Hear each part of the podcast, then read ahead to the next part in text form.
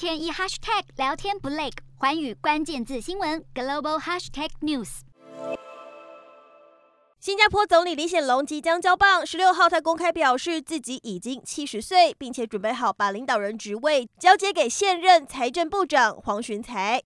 抱着吉他自弹自唱是黄循财的隐藏技能。他的祖籍在海南，父亲年轻时来到新加坡经商，而黄循财是落地生根的第二代。他以经济师的身份加入贸工部，当了好几年的公务员之后，二零零五年开始，他担任李显荣的私人秘书，开启了他进入政坛的契机。二零一一年，他参加新加坡国会选举。同一年又被任命为国防部和教育部长。二零五年后又接连执掌了新加坡国家发展部、教育部和财政部，更在疫情爆发之后临危受命，领导了新国的抗疫小组。而黄循财亲上火线，在一场场的记者会上说明各项的防疫政策，曝光度大增。在疫情烧得如火如荼之际，黄循财在国会发言感谢抗疫前线人员时，忍不住哽咽，展现铁汉柔情的一面，让不少新加坡人印象深刻。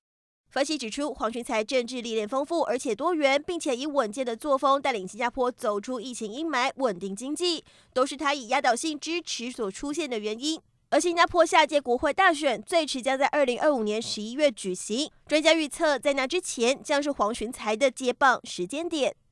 寰宇新闻卢巧萍综合报道。Hello，大家好，我是环宇新闻记者涂文君。如果你有聊天障碍、话题匮乏，想要跳脱舒适圈，现在只要追踪环宇关键字新闻 Podcast，就可以体验一场沉浸式的国际新闻饗宴。从政治、经济到科技，一百八十秒听得懂的国际趋势，让你一天一 Hashtag 聊天不 lag。